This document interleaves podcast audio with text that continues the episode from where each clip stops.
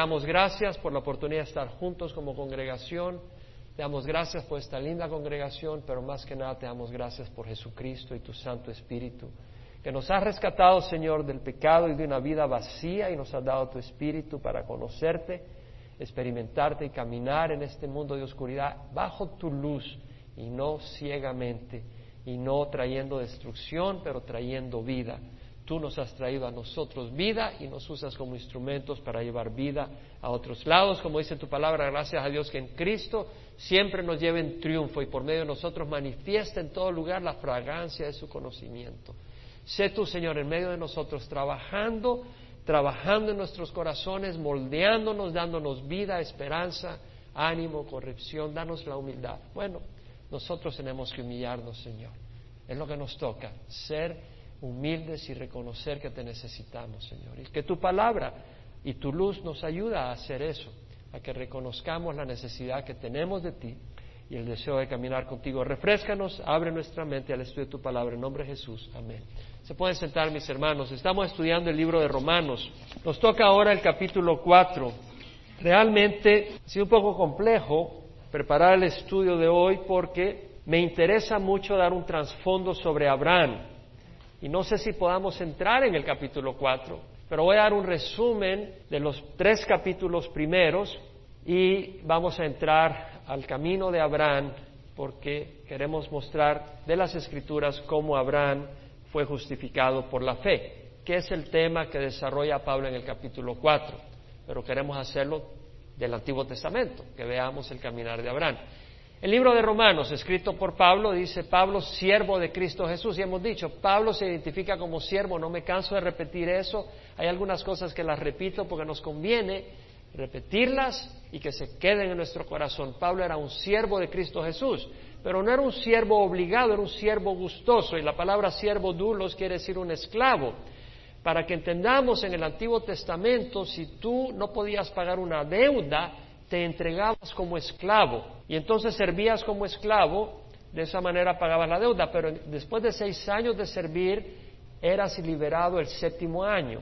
Eso está en Deuteronomio 15, acompáñame a Deuteronomio 15, capítulo 15, versículo 12, para saborear un poco más sobre esto del significado de Pablo cuando dice siervo. En el versículo 12 dice, si un hermano tuyo, hebreo o hebrea, te es vendido, te servirá por seis años, pero el séptimo lo pondrás en libertad y cuando lo libertes no lo enviarás con la mano vacía, lo abastecerás liberalmente de tu rebaño, de tu era, de tu lagar, le darás conforme te haya bendecido el Señor tu Dios. Y te acordarás que fuiste esclavo en la tierra de Egipto y que el Señor tu Dios te redimió, por eso te ordeno esto hoy. Y sucederá que si Él te dice no me iré de su lado, porque te ama a ti y a tu casa, pues le va bien contigo, entonces tomarás una lesna y horadarás su oreja contra la puerta y será tu siervo para siempre y lo mismo harás a tu sierva. En otras palabras, tú eras esclavo, te habías vendido, no podías pagar la deuda y te va de maravilla con ese Señor. Eh, tienes comida, te trata como un hijo, es una bendición, tienes casa, aprendes un trabajo, estás... Eh, ¡Qué bendición! Dice, no, yo no, me quiero, yo no quiero salir libre. Entonces viene, te, iba, te llevaba a la puerta y te horadaban la oreja y era símbolo de que tú decidías ser siervo de ese Señor para toda la vida porque estabas feliz. Y ese es el espíritu de Pablo, dice, siervo, para hacer la voluntad del Señor soy esclavo, pero gozoso porque no hay mejor amo que Jesucristo. Y es el sentido de Pablo cuando escribe, Pablo, siervo de Cristo Jesús, llamado a ser apóstol, un enviado, un embajador, alguien que lleva un mensaje y ese mensaje es el Evangelio, apartado para el Evangelio de Dios. Ahora vimos en, en, Romanos 1, 16, 17 que Pablo describe ese Evangelio. Dice, no me avergüenzo del Evangelio porque es el poder de Dios para salvación de todo el que cree, de todo el que cree, del judío primeramente y también del griego, porque en el Evangelio la justicia de Dios se revela por fe y para fe, como está escrito, el justo por la fe vivirá. La justicia de Dios es decir, el que Dios declare a uno justo, se revela por fe, no por obras. Dios no va a declarar a nadie justo por sus obras. Si tú la estás buscando, te vas a dar cuenta que tus obras no te declaran justo. Por eso dice, la justicia de Dios se revela por fe y para fe.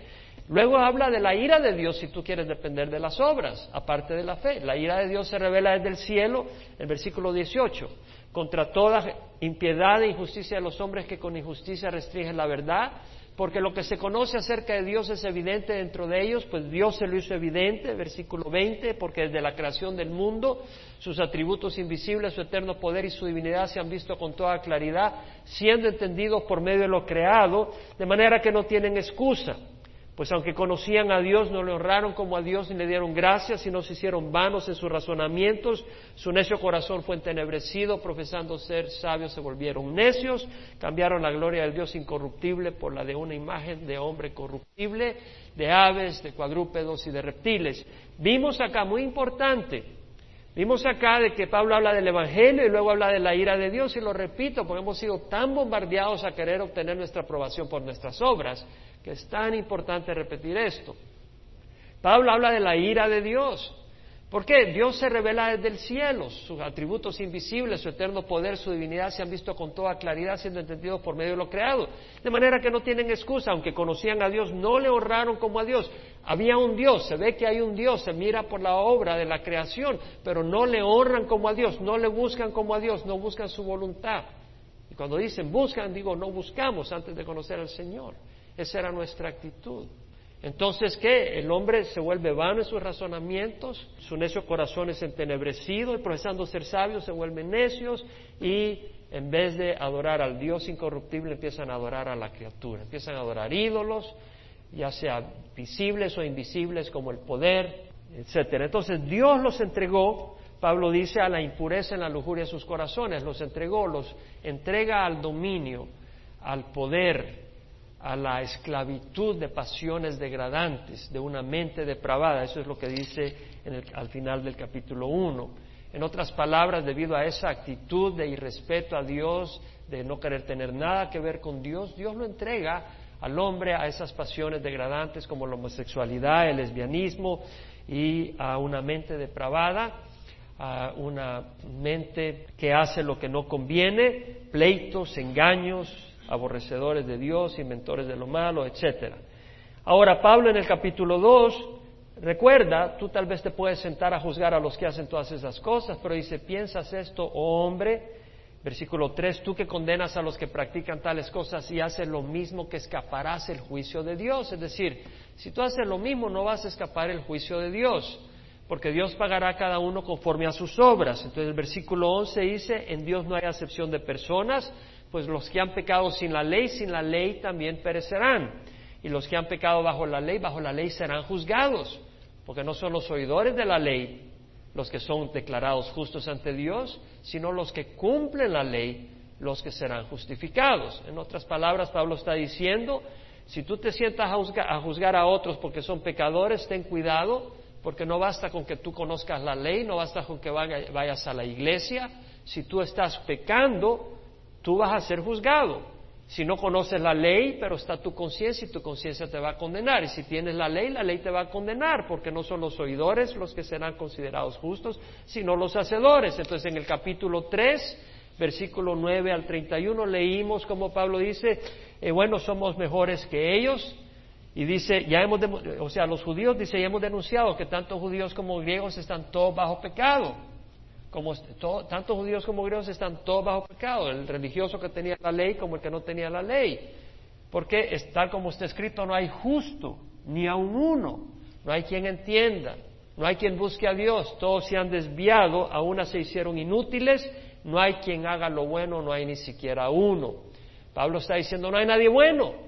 Entonces la salvación es por la fe. Versículo 23 dice, por cuanto todos pecaron y no alcanzan la gloria de Dios, siendo justificados gratuitamente por su gracia, por medio de la redención que es en Cristo Jesús, es gratuitamente, declarados justos gratuitamente, por su gracia, por el favor que no merecemos, a través de la redención que es en Cristo Jesús. El versículo 30 dice, Dios justificará en virtud de la fe a los circuncisos y por medio de la fe a los incircuncisos, es decir, los circuncisos, los que tenían la ley de la circuncisión, el pueblo judío, era justificado por la fe.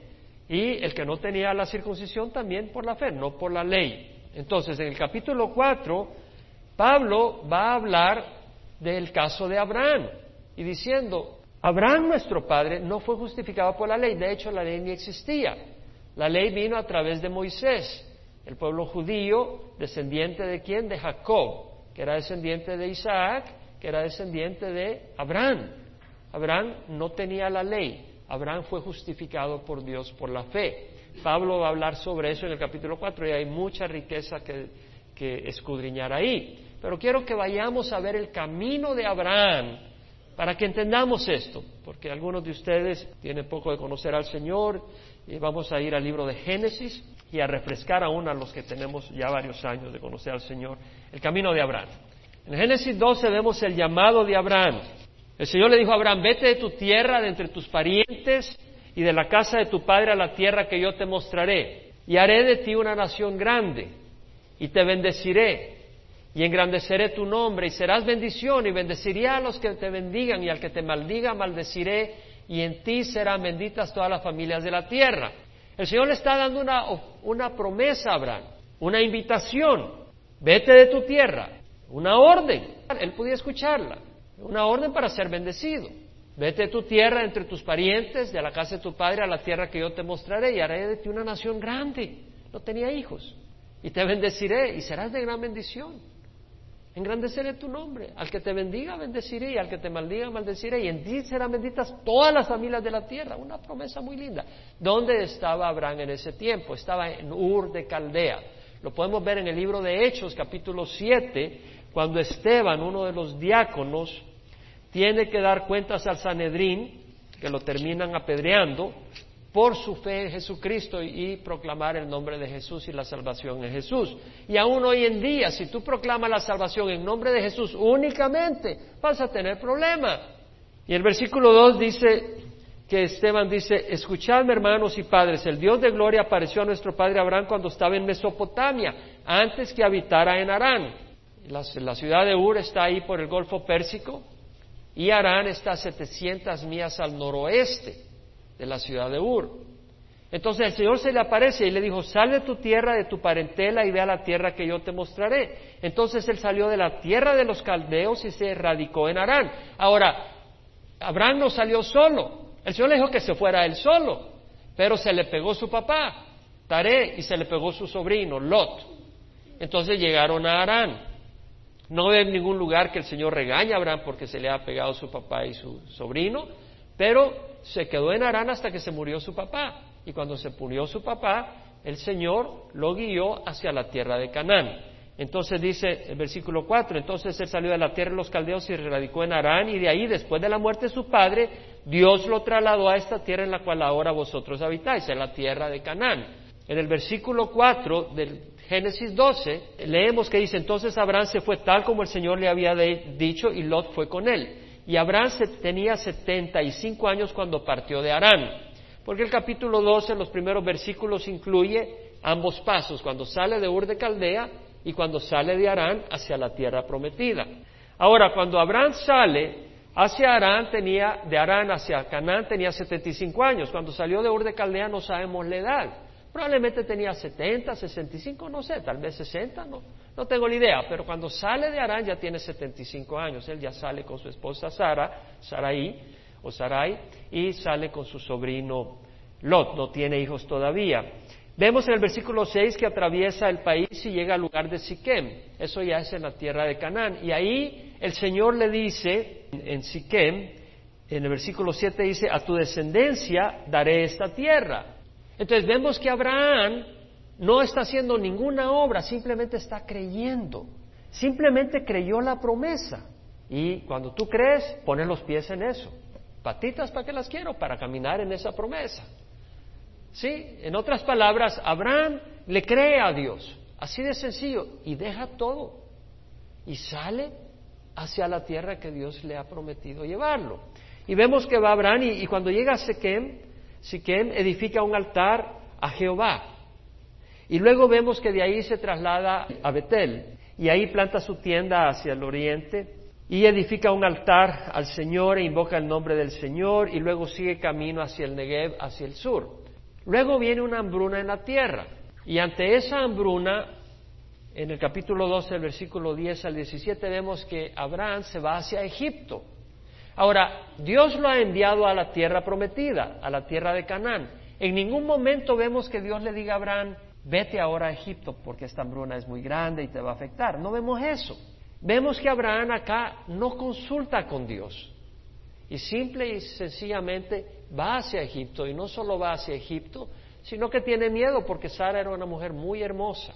Y dice, bueno, cuando te vean, me van a matar a mí y a ti te van a dejar viva. ¿Por qué no mejor dices que eres mi hermana? Así no me matan a mí. Ahora, si él está diciendo, ¿por qué no dices mejor que eres mi hermana? ¿Cómo lo iba a salvar? Porque simple y sencillamente, si dice que es su esposa, lo matan a él para tomarla a ella, a ella como esposa. Pero si él dice que es su hermana, ya no lo matan, pero la toman a ella como esposa. En otras palabras, Abraham estaba diciendo, que te lleven a ti, fabuloso, pero di que eres mi hermana para que no me maten a mí. Entonces vemos la falta de fe en el Señor ahí, vemos la falta de, yo no, quiero ser tan fuerte, pero oye, sea al otro lado para que no te quiten a tu esposa, amigo. ¿Me entiendes? Pero vemos que no, no se preocupa que le vayan a quitar a su esposa. Y efectivamente vemos en el versículo 13 que dice, di por favor que eres mi hermana para que me vaya bien por causa tuya y para que yo viva gracias a ti. Y en el versículo 15 vemos que la vieron los oficiales de Faraón, la lavaron delante de él y la mujer fue llevada a la casa de Faraón. Y Faraón empieza a tratar muy bien a Abraham por causa de su hermana, supuestamente. Y le dio ovejas, vacas, asnos, siervos, siervas, asnas y camellos, pero el Señor hiere a Faraón con muchas plagas. Y Faraón consulta con sus adivinos, con sus brujos, y le dice, no, esta, esta mujer que has tomado no es hermana de Abraham, es su esposa. Entonces Faraón reprende a Abraham y lo deja ir con todas las riquezas. Entonces vemos que Abraham no era un hombre perfecto, era un hombre que obedeció a Dios, que creyó en Dios, creyó en sus promesas y salió y Dios le prometió la tierra de Canaán. Ahora, de, Egipto regresa a Betel, donde había establecido ese altar y donde había declarado el nombre, o donde había invocado el nombre del Señor, pero había progresado tanto, había prosperado tanto, que leemos en el versículo 7 del capítulo 13 que los pastores del ganado de Abraham y los pastores del ganado de Lot se pelearon unos con otros, porque habían crecido tanto Abraham y había prosperado tanto Lot, que no había espacio para ambos.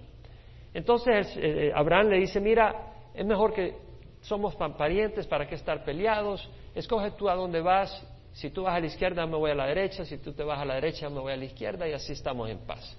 Entonces Lot se fue hacia la tierra de su amigo Morra, hacia la zona del Jordán, una tierra muy fértil, muy verde. Pero Abraham tranquilo se quedó en la zona de Caná porque ahí es donde el Señor lo había tenido. Y vemos en el versículo 14 al 18 que el Señor le dice, todavía está en Betel, el Señor le, dice a Abraham, mira la tierra que estás, hacia el norte, hacia el sur, hacia el este, hacia el oeste. El versículo 15 dice, toda la tierra que ves te la daré a ti y a tu descendencia para siempre. Y haré tu descendencia como el polvo de la tierra. No tenía hijos todavía. Y Abraham tiene más de 75 años.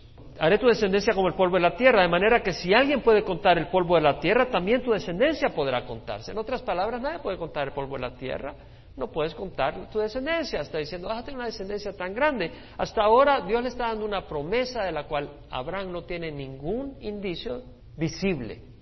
O sea, Sara no está embarazada, Sara es estéril. Y le dice, levántate, recorre la tierra a lo largo y a lo ancho de, ella, porque a ti te la daré. Y Abraham mudó su tienda y habitó en, en el Sinar de Mamre que está en Hebrón. Y ahí edifica un altar al Señor. Después de esto, y como Lot está en Sodoma y Gomorra, vienen unos reyes de Mesopotamia, unos cuatro reyes, a hacer guerra con los reyes de Sodoma, Gomorra, de Seboín, Alma y Soar, esas ciudades que están cercanas a Sodoma y Gomorra.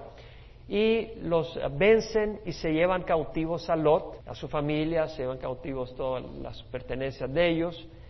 Pero Abraham cuando, cuando sabe de eso sale con 318 hombres a perseguirlo y logran capturar, ah, o sea, vencer a estos reyes y liberar a Lot, su sobrino, y, todas las pertenencias. Todo esto ocurre en, en, ese proceso y Abraham tiene miedo entonces de que estos reyes van a venir de nuevo contra él. Porque pues los venció, les quitó a Lot, les quitó las pertenencias y dice, bueno, estos son reyes armados, no va a ser que vengan ahora contra mí y yo no paso viviendo en guerras, esa no es mi vida, ese no es mi plan, y ahora, Señor, el Señor se le aparece en el capítulo 15, leemos. Después de estas cosas, la palabra de Jehová vino a Abraham en visión diciendo, no temas, Abraham. Abraham era un hombre que también temía. Era un hombre que había mentido, era un hombre que la regó con su esposa realmente, imagínate. O sea, poner a su esposa como se la lleven, pues ni modo. No, no es así la cosa, no dio su vida por su esposa. Y, era un hombre que también temía. Le dice, no temas, Abraham, yo soy un escudo para ti. Yo soy tu protección, le dice. Tu recompensa será muy grande. Y ahora viene Abraham a negociar con el Señor. Le dice, bueno, me dices de que eh, mi recompensa será muy grande, pero he aquí no me has dado descendencia. Y uno nacido en mi casa es mi heredero. Pero he aquí que la palabra del Señor vino a él diciendo, tu heredero no será este, sino uno que saldrá de tus entrañas, él será tu heredero. Aquí ya está bien específico, el Señor le dice, no te preocupes, uno de tus entrañas va a ser tu heredero, esa es mi promesa. Y lo llevó afuera y le dijo, ahora mira el cielo y cuenta las estrellas si te es posible contarlas. Y le dijo, así será tu descendencia. Primero le dijo, mira el polvo de la tierra, si se pueden contar, se podrá contar tu descendencia. Ahora lo lleva a mirar las estrellas y le dice, si se pueden contar, se podrá contar tu descendencia. Será innumerable. Y Abraham creyó en el Señor, versículo 6. ¿Y qué dice? Y él se lo reconoció por justicia. Dios declara justo a Abraham porque creyó en sus promesas.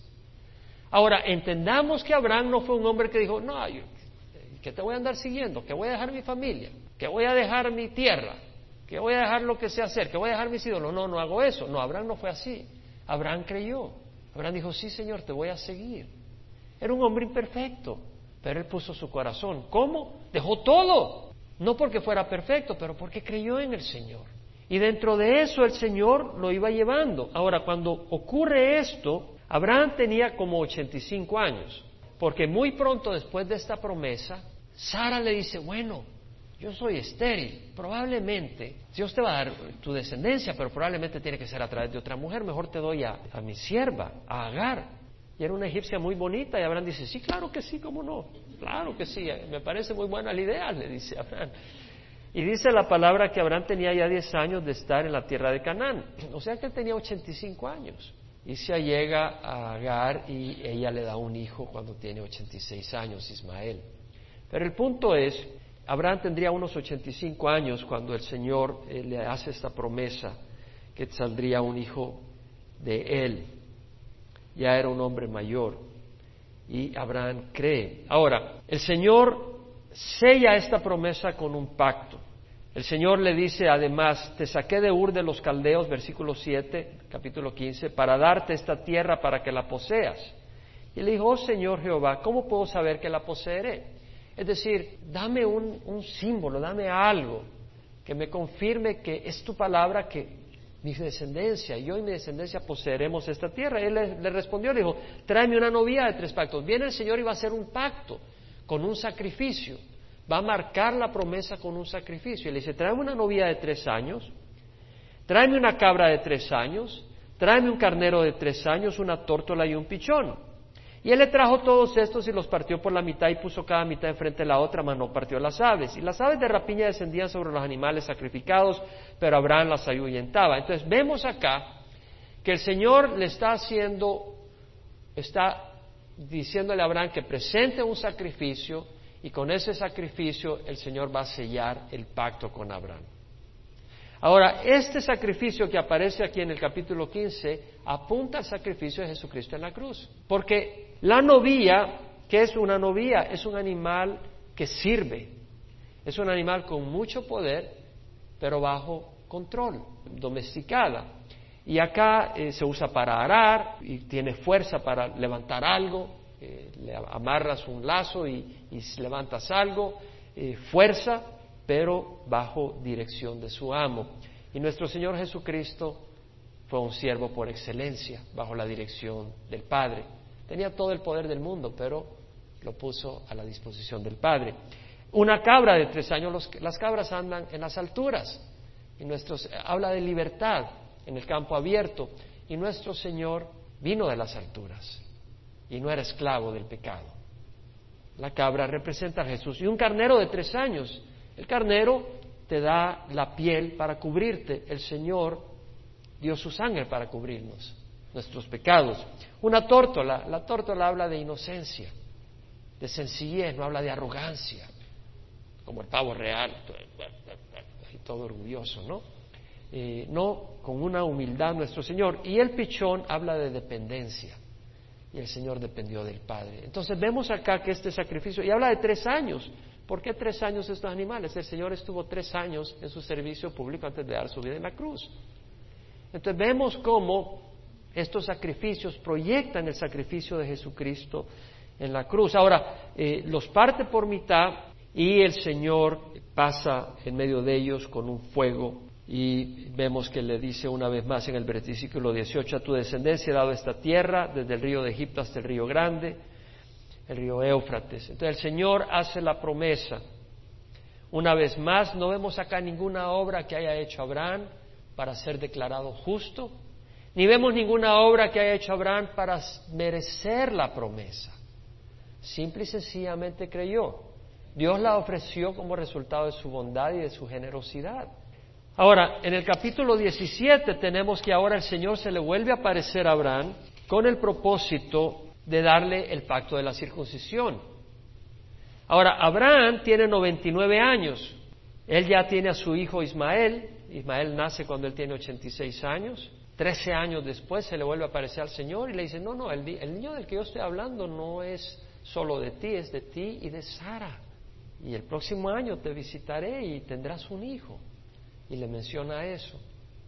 Abraham tiene 99 años, pero antes de que le mencione eso le da el pacto de la circuncisión. Son 13 años después de haberlo declarado justo por la fe. Son 13 años después de haberlo declarado justo por la fe. El Señor podía haberle dado a Abraham, cuando lo saca de Ur de Caldea, la señal de la circuncisión.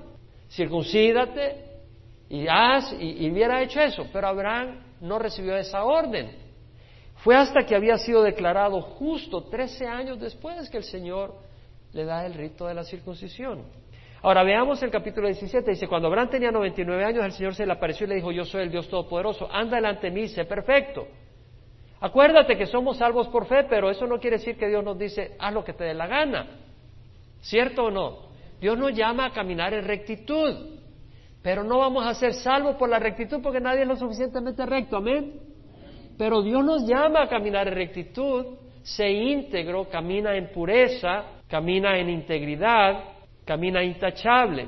Y yo estableceré mi pacto contigo y te multiplicaré en gran manera. Entonces Abraham se postró sobre su rostro. Vemos la reverencia de Abraham. Abraham no estaba dependiendo de sus obras, pero vemos que Abraham cuando Dios le habla, él está agradecido de las promesas de Dios, él está agradecido del llamado que Dios le da y se postra ante el Señor. Hay reverencia. Dios es poderoso. Dios es el que creó el universo, el que hizo los cielos y la tierra, el que resucitó a Lázaro en un abrir y cerrar de ojos. En Dios hay poder. Él nos llama a su amigo, pero cuidado de tratarlo como tratamos a cualquier perico de los palotes. ¿Sí me explico? O como le llamen en su pueblo. En mi pueblo es perico los palotes, no sé cómo le llaman en Cali. Entonces vemos acá que Abraham se postre el rostro, y Dios habla y le dice, en cuanto a mí, he aquí mi pacto es contigo y serás padre de multitud de naciones. Padre de multitud de naciones. Bueno, va a ser padre de multitud de naciones en dos sentidos. Una, se acuerda que tuvo un hijo con Agar. De ahí no vienen los judíos, de Ismael vienen árabes, de ahí vienen otras naciones. Y luego Isaac tuvo a Jacob y a Esaú. El pueblo de Israel viene de Jacob, no de Esaú. Hay otras naciones, los edomitas y otros que vinieron entonces de Abraham vinieron varias naciones y dice, serás padre de multitud de naciones, pero también se refiere a que Abraham será el padre espiritual de creyentes de muchas naciones. ¿Sí me explico la dualidad? Le dice, serás padre de multitud de naciones y no serás llamado más Abraham, sino que tu nombre será Abraham, que quiere decir padre de una multitud. Porque yo te haré padre de multitud de naciones y te haré fecundo en gran manera y de ti haré naciones y de ti saldrán reyes y estableceré mi pacto contigo y con tu descendencia después de ti, por todas tus generaciones, por pacto eterno, de ser Dios tuyo. Este es el pacto, ser Dios tuyo y de toda tu descendencia después de ti. El Señor le dice, voy a ser Dios para ti y para toda tu descendencia. No solo es contigo, es con tu descendencia, voy a ser el Dios de tu descendencia. Es algo hermoso, porque si tú conoces al Señor, tú quieres que tus hijos conozcan al Señor. De hecho, una vez yo le hice esta oración al Señor, le dije, Señor, yo no quiero que nazca jamás una descendencia mía que no doble sus rodillas con amor hacia ti. Una vez le dije eso al Señor. Yo no quiero que, yo quiero que toda mi descendencia te alabe, te adore y te glorifique. Cuando conocemos al Señor ese es nuestro deseo. Y acá el Señor le dice, eh, mi pacto será contigo de ser Dios tuyo y de tu descendencia, y te daré a ti y a tu descendencia después de ti la tierra de tus peregrinaciones, toda la tierra de Canaán como posesión perpetua. Hermanos, la tierra de Israel le pertenece a los israelitas, a los descendientes de Abraham, de Abraham en la carne, pero sobre todo a los descendientes de Abraham en el espíritu, que son de la carne y del espíritu. Lo que estoy queriendo decir es que el pueblo de Israel que sea regenerado va a ser el que va a entrar a la tierra prometida. Y en el milenio Jesucristo va a gobernar y el pueblo de Israel va a estar en su tierra, pero es un pueblo, eh, no un pueblo que rechaza a Jesucristo, sino un pueblo que sigue a Jesucristo. Pues sabemos que en los últimos días el Señor va a traer un espíritu de súplica de arrepentimiento sobre Israel y se van a volcar al Señor. Ahora vemos entonces de que el pacto es de darle la tierra de Canaán como posesión perpetua, el pacto es de hacerlo prolífico, de tener una gran descendencia y el pacto es de ser Dios de él y de su descendencia. Ahora, luego dice, versículo 10, le va a dar una señal, una parte más dentro de ese pacto, y este es mi pacto que guardaréis entre yo y vosotros y tu descendencia después de ti. Todo varón de entre vosotros será circuncidado. Será circuncidado en la carne de vuestro preprucio y esta es la señal de mi pacto con vosotros. Es una señal. La palabra señal en el hebreo ot quiere decir una seña, una marca que distingue. Es una marca externa que muestra una decisión interna de seguir a Dios. Es una marca externa que muestra que pertenecen a un pueblo que tiene las promesas de Dios y que tiene la herencia de la tierra prometida que Dios les ha dado. Eso es lo que esa marca es. La marca no hacía justo a nadie. Abraham ya era justo por creer en el Señor. Por su fe fue declarado justo. Lo mismo es con el bautizo. El bautizo no salva a nadie. Ahora, entendamos que la circuncisión era muy importante antes de la venida de nuestro Señor Jesucristo. Porque vemos el versículo 12, a la edad de ocho años será circuncidado entre vosotros todo varón por vuestras generaciones. Asimismo, el siervo nacido en tu casa o que sea comprado con dinero o a cualquier extranjero que no sea de tu descendencia. Es decir, había que circuncidar al octavo día. ¿Saben lo más interesante? Que médicamente la sangre está en su factor más óptimo en el octavo día de la persona que nace para que no sangre profusamente cuando hacen la circuncisión. El doctor Mark Eastman en, uno de sus libros menciona esa información, el factor K para la coagulación de la sangre, esto y el otro, en el octavo día de nacer niños es óptimo. En ese tiempo no conocían esto científicamente, pero Dios sabe. Y vemos acá que dice, y ciertamente ha de ser circuncidado el siervo nacido en tu casa o al comprado con tu dinero. Así será mi pacto en vuestra carne como pacto perpetuo. Mas el varón incircunciso, que no es circuncidado en la carne su prepucio, esa persona será cortada entre su pueblo. Ha quebrantado mi pacto. Parte del pacto era la circuncisión. Ahora, la circuncisión no hacía justo a nadie. Fue la fe en Dios. Abraham fue declarado justo antes de la circuncisión, trece años antes. Ahora, ¿por qué se circuncidó Abraham? Porque pues, ¿cómo no va a obedecer a su Señor? ¿Me explico? Es decir, él seguía a Dios, Dios lo había bendecido, Dios tenía promesas. Entonces, el pacto de la circuncisión era parte de la obediencia. Lo mismo en el bautismo, y lo menciono ahora porque tenemos bautizo el sábado. Váyase a primera de Pedro capítulo 3. Pedro hablando del bautismo dice, correspondiendo a esto, el bautismo ahora os salva, no quitando la suciedad de la carne, el agua te limpia la carne, por afuera, pero no el corazón, sino como una petición a Dios de una buena conciencia mediante la resurrección de Jesucristo. Y, ahí tenemos mucho que hablar, que aparece en el capítulo 4, sobre la resurrección de Jesucristo y su relación con nuestra justificación. Pero vemos acá que lo que, lo que salva es la petición a Dios de una conciencia arrepentida que se encomienda a Dios. Lo mismo el judío, porque se circuncidara, no por eso era descendiente de Abraham espiritualmente hablando, porque Abraham fue un hombre de fe que caminó en obediencia. Entonces el Señor va a explicar en el capítulo 4 de Romanos a través del Pablo que el verdadero judío no solo era descendiente en la carne de Abraham, sino que era descendiente de Abraham en la manera espiritual de caminar, que seguía en los pasos de fe de Abraham, no porque fuera perfecto, Vamos entonces a Romanos 4. ¿qué diremos entonces que halló Abraham nuestro padre según la carne? Porque si Abraham fue justificado por las obras, tiene de qué jactarse, pero no para con Dios. Si Abraham fue justificado, justificado por las obras, tiene de qué jactarse. Pablo está diciendo, Abraham no puede jactarse ante Dios por las obras. ¿Qué quiere decir ser justificado por las obras? Ser justificado por las obras quiere decir que Dios mira tus obras y dice, tú eres justo por tus obras. Eso es ser justificado por las obras. Y dice, Abraham, si Abraham fue justificado por las obras, tiene que jactarse, pero no puede jactarse ante Dios. De nuevo, ser justificado por las obras quiere decir que tus obras declaran que tú eres justo todo el tiempo. Porque si una persona miente una vez, se convirtió en qué? Mentiroso. Porque si una persona te mintió hoy, ¿cómo sabes mañana si no te va a mentir? Y si una persona mata una vez, ¿cómo lo llamas? Asesino, no tiene que matar diez personas para que sea asesino. No, falta que mate nueve para que lo llames asesino. No, mi amigo, ya es asesino. Y si codicias a una mujer ajena, ¿te conviertes en qué? En adúltero. Y si violas a una niña, te convertiste en violador de niños. No necesitas violar cinco niños. Entonces, si tú quieres ser justificado por las obras, tienes que ser perfecto en tus obras 100% todo el tiempo ser justo en tus obras. Ahora, ¿qué dice en el versículo 3? Porque ¿qué dice la Escritura? Creyó Abraham a Dios y le fue contado por justicia. ¿Vemos? Fue contado por justicia porque creyó. Y la palabra contar acá es, es un término de contabilidad. Le fue contabilizado. Es decir, le fue considerado justo. O sea, el valor de su fe es equivalente al valor de una persona que es justa y hace todo lo correcto todo el tiempo. Ese es el mismo valor. A tu cuenta, Abraham. Tenía la deuda de ser injusto. Pero al él tener fe y creer la promesa de Dios, ahora esa promesa no era creer en Dios.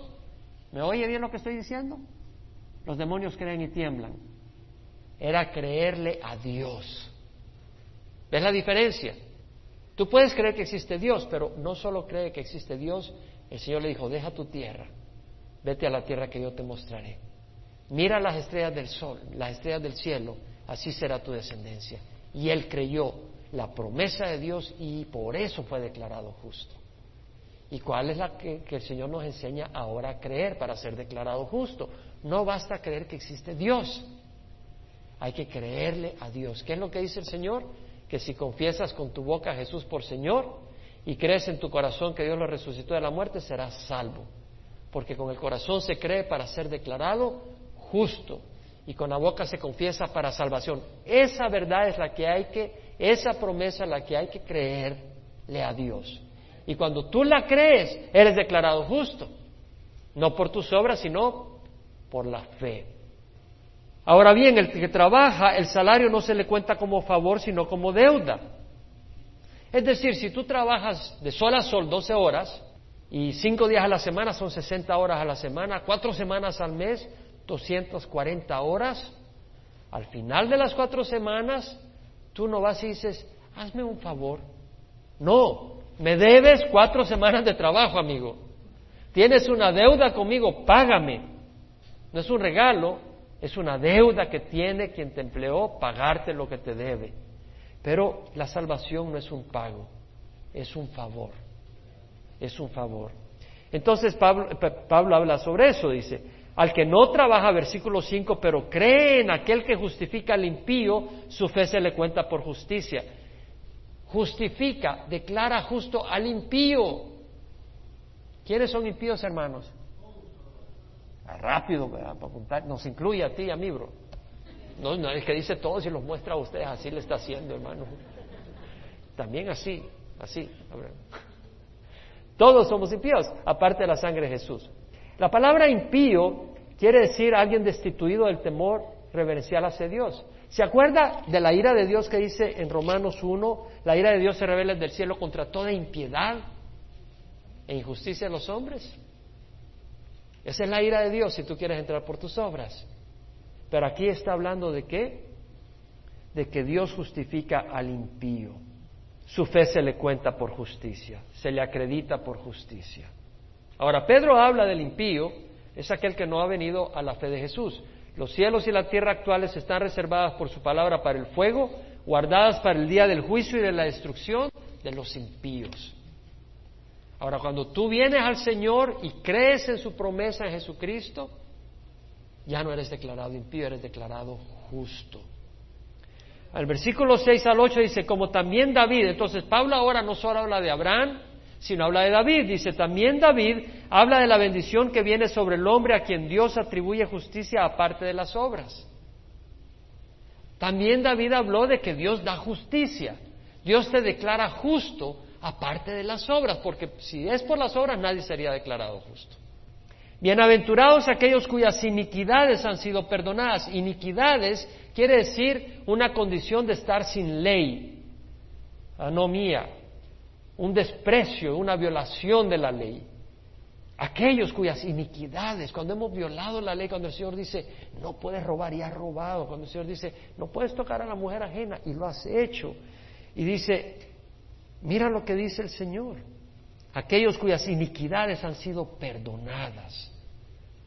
La palabra perdonada acá en el griego afimei, afiemi, perdón, quiere decir despedir, como cuando alguien divorcia a su mujer ya no estás atada conmigo, no tengo nada que ver conmigo. Cuando alguien deja de ir a alguien, cuando alguien ya no retiene algo, sino que lo suelta, cuando alguien perdona una deuda. Entonces está diciendo el Señor a través de David, bienaventurado, felices aquellos cuyas iniquidades, sus violaciones de la ley han sido perdonadas, no tomadas en cuenta, totalmente fuera de la vista del Señor, y cuyos pecados han sido cubiertos. La palabra pecado acá es fallar en el blanco. Tú tienes todo el deseo de hacer la voluntad de Dios, pero fallamos, como Abraham. Falló, mintió, no consultó con el Señor. Dice, bienaventurado aquel cuyos pecados han sido cubiertos, o sea, para que Dios ya no los vea. Bienaventurado el hombre cuyo pecado el Señor no tomará en cuenta, no lo tendrá en su cuenta. Es decir, pecó y el Señor no, no está viendo.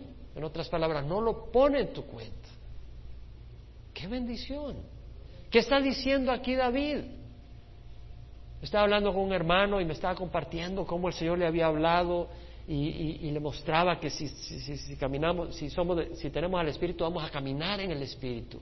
Y cómo había tenido victoria en ciertas situaciones. Le digo, gloria a Dios, le dije, pero ya vas a ver que pasado mañana o en tres días la vas a, la vas a regar porque me pasa a mí también. Y lo bueno, lo bueno es que nuestra justificación no depende de eso depende de lo que Jesús hizo en la cruz. Amén. Ahora, debido a lo que Jesús ha hecho en la cruz, queremos seguirle y obedecerle por lo bueno que es Él. Entonces, esta pues, esta bendición, solo para los circuncisos o también para los incircuncisos. O sea, vemos acá que Pablo dice, bueno, solo los circuncisos tienen esta bendición de la que habla David, o los incircuncisos, porque decimos a Abraham le fue contado por justicia. Entonces, ¿cómo le fue contado? ¿Siendo circunciso o incircunciso? ¿Cuándo fue contado justicia a Abraham? ¿Antes de la circuncisión o después? Antes, no siendo circunciso, sino siendo incircunciso. Y recibió la señal de la circuncisión como sello de la justicia de la fe que tenía mientras aún era incircunciso para que fuera padre de todos los que creen sin ser circuncidados. ¿Tú crees en Jesús? Eres descendiente de Abraham espiritualmente. ¡Qué gloria al Señor! Si creemos en Jesús, somos descendientes de Abraham. Alguno dice, bueno, yo quisiera ser descendiente de Abraham en la carne. Pues ya no puedo hacer nada. Si eres mexicano, ni modo, ¿no? Podemos hacer judío ahí. Pero puede ser descendiente de Abraham en el espíritu, caminar en los pasos de fe que tenía Abraham. Ahora dice entonces, por eso recibió la, justificación antes de la circuncisión para que fuera padre de los incircuncisos que tenemos la misma fe de Abraham. Padre de la circuncisión para aquellos que no solamente son de la circuncisión, sino que también siguen en los pasos de la fe que tenía nuestro padre Abraham cuando era incircunciso. Amén. Vamos a pararnos y cerrar en oración. ¿Quedó clara la justificación en el Antiguo Testamento? Era por fe, no por obras. Y entonces, ¿qué pasó después? Ya vamos a leer, pero ¿qué pasó después cuando Dios les da la ley? Bueno, les dio la ley porque la conciencia no es perfecta, está corrompida y a veces está endurecida y la ley nos muestra la justicia de Dios y nos declara claramente nuestra injusticia. La ley no nos hace justos, simple y sencillamente nos muestra la luz de Dios.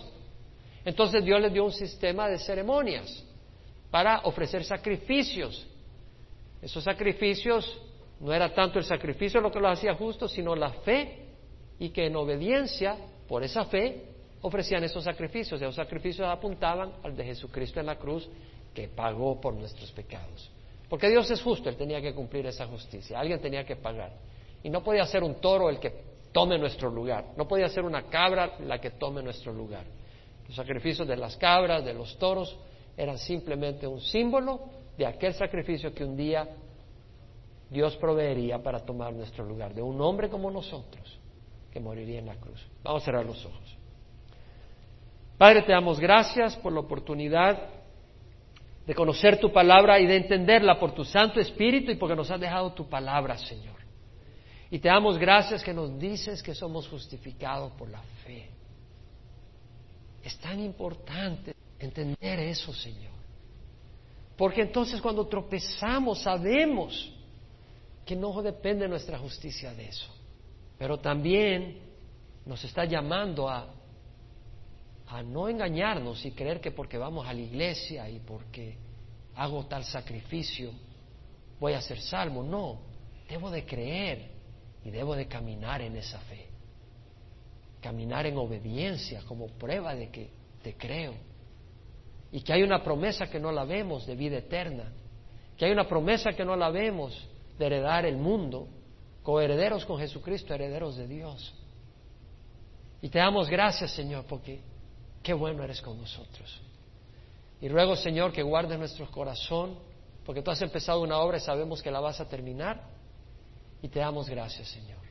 Y si tú no has recibido a Jesucristo, o tal vez quieres pedirle perdón a Dios porque has caminado en desobediencia, no como un hijo descendiente de Abraham en obediencia, sino que has estado revolcándote en el mundo, el Señor te ofrece perdón.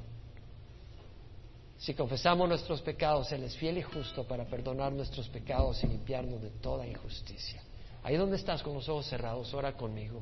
Si nunca has recibido a Jesucristo, ora conmigo. También tú tal vez que estás en el Internet viendo este servicio, más que viendo, participando en este servicio, ora conmigo. Padre, te ruego perdón por mis pecados.